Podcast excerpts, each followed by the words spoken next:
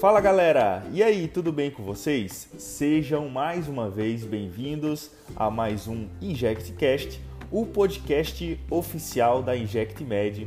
Nos finais de semana, no sábado com o Francisco, no domingo comigo, você sempre tem um conteúdo de qualidade e eu já deixo aqui o nosso agradecimento a você que nos ouve aí no podcast da InjectMed.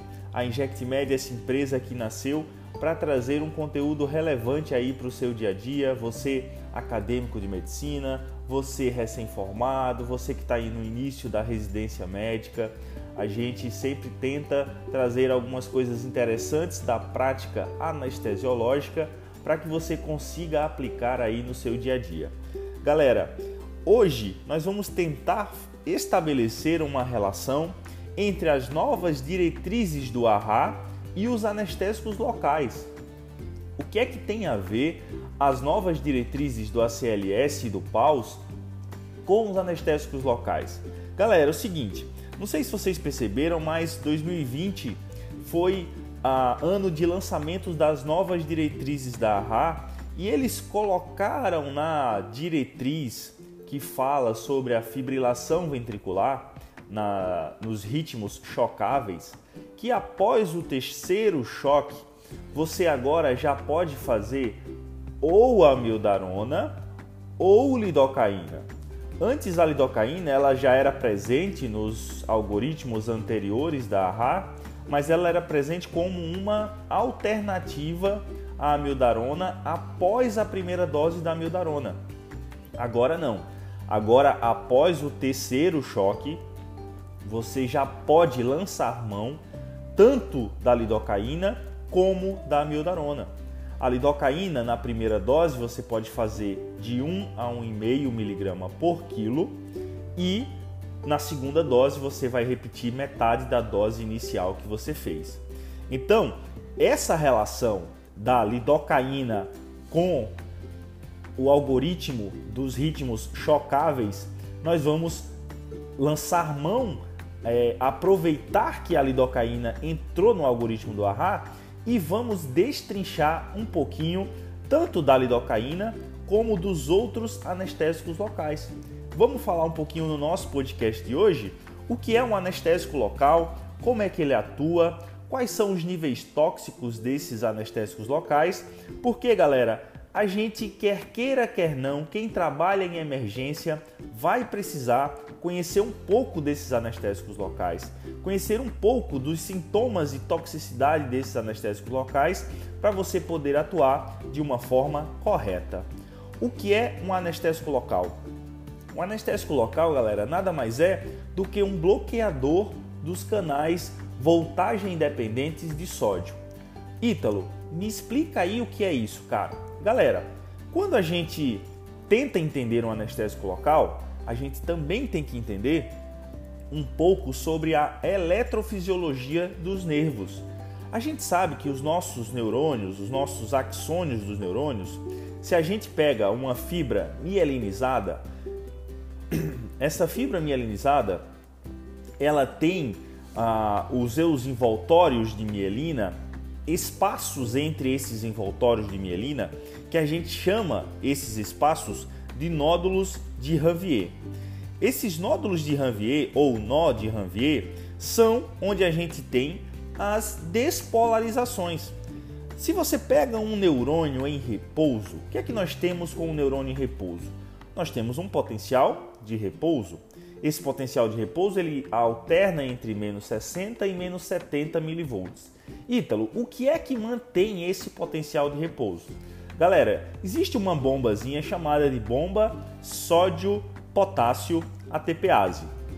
O que é que essa bomba faz, Ítalo? Essa bomba tira do intracelular três sódios e joga para o intracelular dois potássios. Ou seja, o que é que essa bomba está fazendo? Está tirando mais carga negativa do interior, perdão, está tirando mais cargas positivas do interior da célula e deixando essa célula com o interior mais negativo. E é daí que vem o potencial de repouso da membrana de menos 70 mV.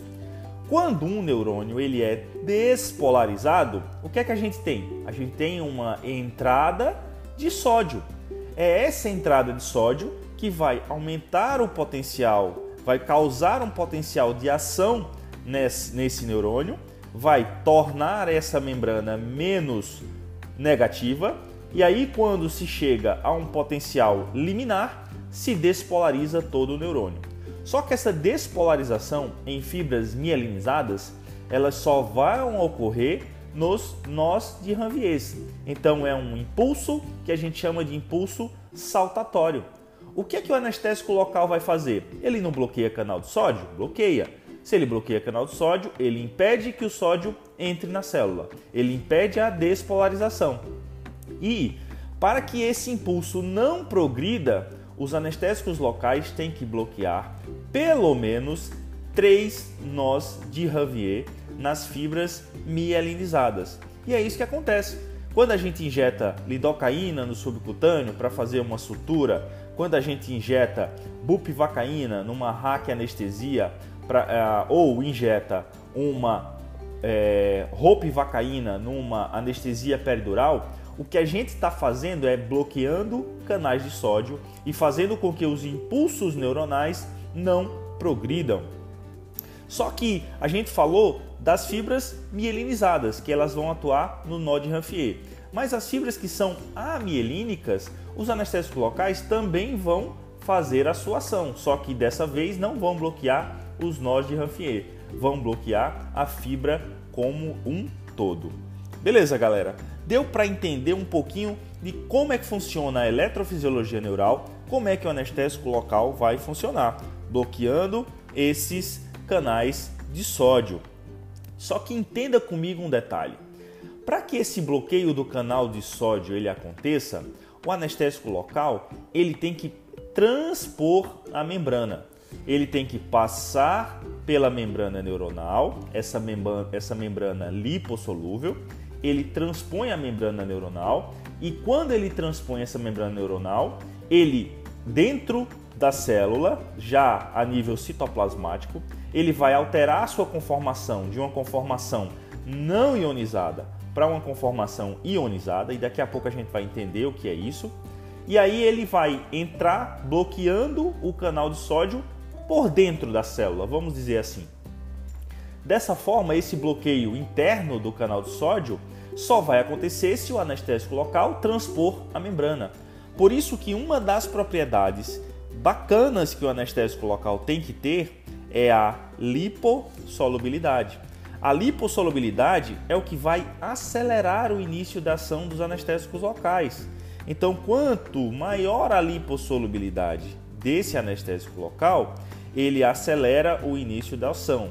E outra coisa, por ser lipossolúvel, por ficar impregnado ali na membrana, vamos dizer dessa forma, quanto mais lipossolúvel, existe uma tendência também desse anestésico local durar mais tempo.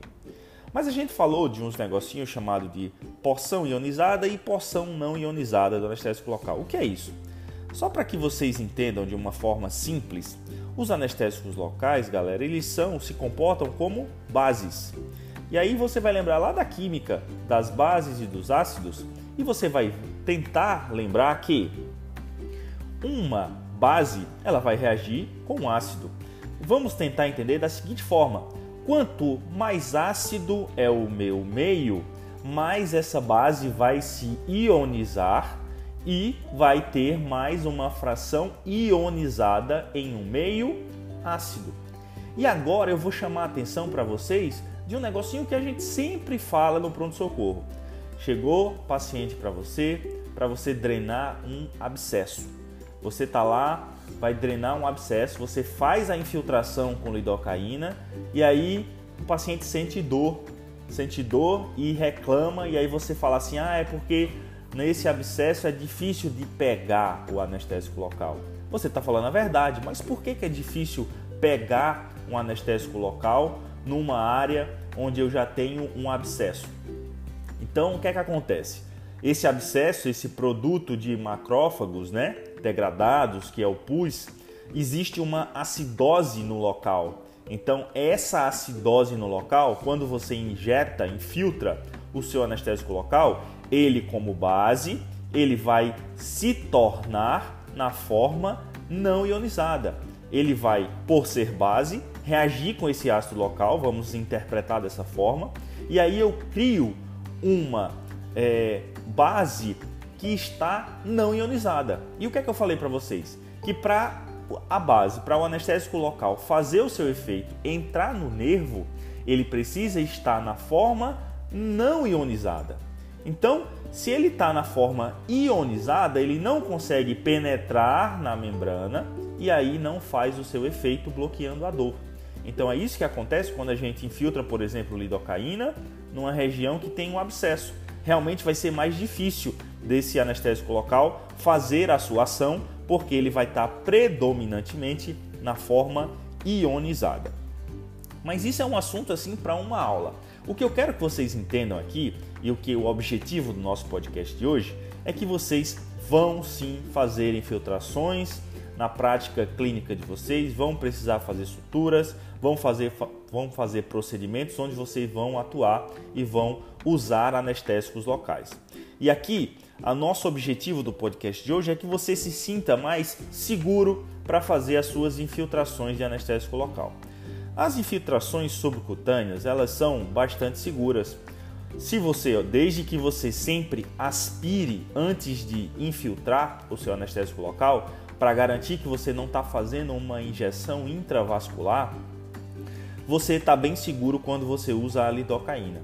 Então, se você usa a lidocaína, você tem uma a lidocaína, galera, uma dose máxima de infiltração seria de 5 miligramas por quilo.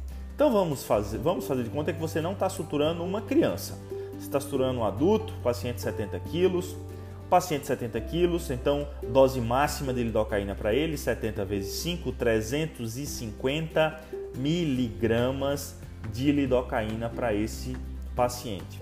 Galera, a lidocaína ela vem na apresentação de 2%. Se você pegar um frasco de lidocaína, você vai ver que essa lidocaína tem 2% lá no frasco uma lidocaína que eu estou falando aqui sem vasoconstrictor. E daqui a pouco a gente vai entrar nesse assunto do, da, da presença ou não de adrenalina dentro do anestésico local. Então você pegou o seu vidrinho de, de lidocaína, essa lidocaína a 2%, o frasco ele tem 20 ml. O que é que isso quer dizer? Primeiro, vamos lá. Se a lidocaína está a 2%, cada ml dessa lidocaína tem 20 miligramas de lidocaína, beleza? Então vamos começar já assim. Se um anestésico local tem uma porcentagem lá, lidocaína 2%, bupivacaína 0,5%. Para você saber quanto tem em 1 ml, você sempre vai multiplicar por 10. Bota essa regrinha na tua cabeça. Então lidocaína 2%, multiplica por 10, você tem 20 miligramas em cada ml daquela solução. Bupivacaína 0,5%. Multiplica por 10, a bupivacaína vai ter 5 miligramas em cada ml. Beleza? Vamos voltar para a lidocaína, vamos voltar você tentando suturar esse paciente que tem 70 quilos. Beleza? Então, você pode, você pode usar até 350 é, miligramas de lidocaína.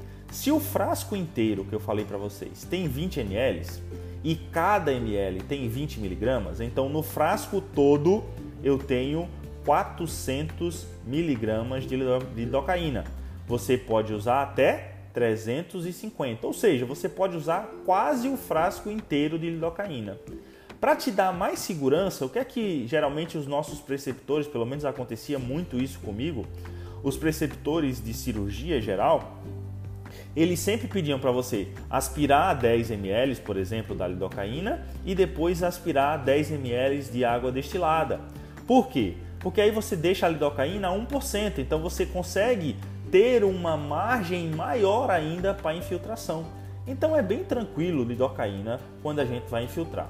Você tem que ter cuidado se você for fazer infiltrações com outros anestésicos locais, que é uma coisa que eu não conhecia muito bem quando eu saí da faculdade, esses novos, esses outros anestésicos locais.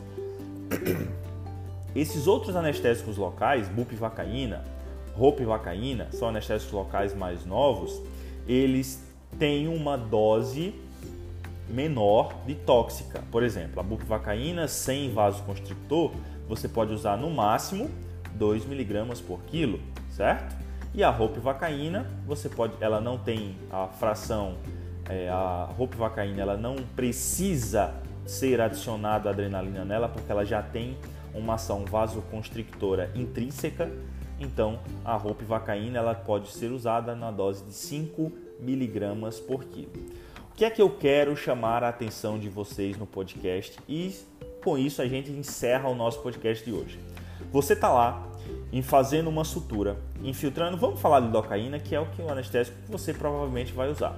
Você está lá fazendo sua sutura nesse paciente de 70 quilos, você infiltrou mais lidocaína do que devia, você passou da dose tóxica, você passou os 5 miligramas por quilo de anestésico local, não deveria, mas fez isso. Fez isso por quê? Porque você injetou outra vez numa região de um subcutâneo que era mais vascularizada, essa lidocaína foi mais absorvida e aí essa ou você não aspirou antes de infiltrar e fez uma injeção intravascular inadvertida. Você injetou lidocaína dentro da veia. Aí, Ítalo, não tem problema, né? Se a gente usa lidocaína lá no ACLS para reverter parada, então não vai ter problema. É claro que vai ter problema sim, galera. Porque você vai estar tá usando uma dose muito maior. Lá no ACLS, quanto é que a gente usa? É 1mg a 1,5mg por quilo. Se você vai fazer uma infiltração, você não vai fazer uma infiltração com 1mg por quilo, você vai infiltrar bastante lidocaína. E ainda tem um detalhe: se você está injetando lidocaína com vasopressor, a lidocaína com adrenalina, que a gente tem essa opção da lidocaína com adrenalina, por que, Ítalo, que tem anestésico local com adrenalina? Justamente para isso, para diminuir, fazer uma vasoconstricção desse subcutâneo ou da região onde você está infiltrando e aí essa vasoconstricção diminui a absorção da lidocaína. Se a lidocaína tiver vasoconstrictor, ela aumenta a sua quantidade de, de anestésico local para 7. Você tem uma margem maior. Se a lidocaína sem vasoconstrictor você poderia fazer 5 mg por quilo, se você tem uma lidocaína com vasoconstrictor, você pode fazer 7 mg por quilo dessa lidocaína. Então, beleza. Eu quero falar agora de toxicidade. Você fez uma injeção inadvertida de lidocaína. Sabe o que é que esse paciente vai sentir? Provavelmente ele já vai se sentir, vai referir para você se ele tiver acordado, vai referir para você um gosto metálico na boca, vai referir zumbido no ouvido. E isso eu escuto quase todos os dias. Por quê? Porque vocês sabem que na prática anestésica a gente injeta bastante propofol. O propofol ele é um hipnótico e ele causa bastante dor à injeção. Então o que é que a gente faz? A gente sempre, antes de uma indução anestésica, faz o fentanil e geralmente associa esse fentanil lidocaína EV. Se a gente faz essa lidocaína EV, mesmo nas doses de 1 a 1,5 miligrama, a gente faz essa lidocaína de forma mais rápida. Esse paciente ele reclama de zumbido no ouvido, ele reclama de gosto metálico na boca. Então por quê? Porque já são os primeiros sinais de uma toxicidade neuronal. Então quando a gente fala em toxicidade de anestésico local, você vai sempre atentar para dois tipos de toxicidade. A toxicidade do anestésico local na parte do sistema nervoso central e a toxicidade dos anestésicos locais na parte do sistema cardiovascular. Beleza? eu quero chamar a atenção que a lidocaína ela tem mais, ela vai manifestar mais sintomas na parte do sistema nervoso central. Zumbido, gosto metálico na boca, formigamento na língua. Então todos esses sintomas são sinais é, de, uma, de um início de toxicidade neuronal. Mas beleza, são sinais brandos, não tem problema. São sinais de depressão do sistema nervoso central. Se você aumenta as doses de lidocaína, aí você vai ter sinais de excitação do sistema nervoso central. E aí você vai ter as crises convulsivas e as agitações desses pacientes, beleza? Quando é que eu vou ter que ter cuidado para a toxicidade cardiovascular? Quando você usa outros anestésicos locais, como a bupivacaína e a ropivacaína. A bupivacaína, ela tem uma, um diferencial da lidocaína porque a bupivacaína ela tem, vamos dizer assim, uma ação chamada de fast in e slow out. O que é isso? A lidocaína no tecido cardíaco, ela entra rápido, penetra rápido nas fibras miocárdicas e ela demora para sair das fibras miocárdicas. Essa diferença da bupivacaína para a lidocaína faz com que a bup seja muito mais cardiotóxica. E o que é que essa cardiotoxicidade vai causar? Parada cardíaca. Então, muito cuidado se vocês aí nos, nos serviços de vocês têm acesso a bupivacaína, a ropivacaína.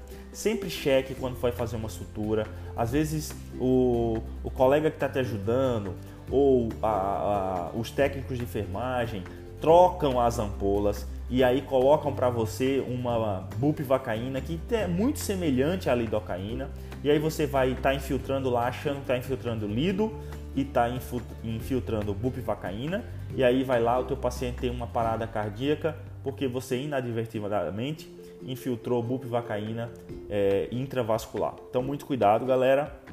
Se acontecer esse desastre com vocês, que é um desastre realmente, uma é, intoxicação por anestésico local, com arritmias e paradas cardíacas, você tem que usar, tem que correr mão de uma emulsão lipídica. Essa emulsão lipídica, ela ela deve ser usada nas intoxicações dos anestésicos locais e nos casos onde vai ser refratário e é realmente uma parada assim. Os colegas que eu converso que já tiveram é, intoxicação por anestésico local e já tiveram parada por anestésico local dizem que é uma das paradas mais demoradas para sair. Então realmente é muito perigoso usar esses anestésicos locais que são mais cardiotóxicos. Então chama atenção para vocês, cuidado na hora de fazer as infiltrações, verifica as ampolas, olha se realmente é lidocaína, cuidado para não ficar infiltrando bupivacaína ou ropivacaína. Se for infiltrar, respeita as doses tóxicas, sempre aspira antes de fazer as infiltrações desses anestésicos locais. Então são paradas, se acontecerem por intoxicação no anestésico local, são paradas geralmente refratárias e a emulsão lipídica ela deve ser usada. Só para título de curiosidade, essa emulsão lipídica é uma emulsão a 20%, você tem que usar de é, uma dose de 1,5 miligrama por quilo. É, essa dose vai ser feita em bolos e você vai repetir essa dose se necessário, ou até fazer uma dose de manutenção de 0,2 a 0,5 ml por quilo por minuto e aí você pode manter por no máximo 6 horas. Beleza, galera? Bom, esse era o objetivo do nosso podcast de hoje, tentar estabelecer a relação da lidocaína como anestésico local e a lidocaína entrando na, nas novas diretrizes da AHA, beleza? Um bom domingo a todos e é, até mais. Valeu, valeu, valeu!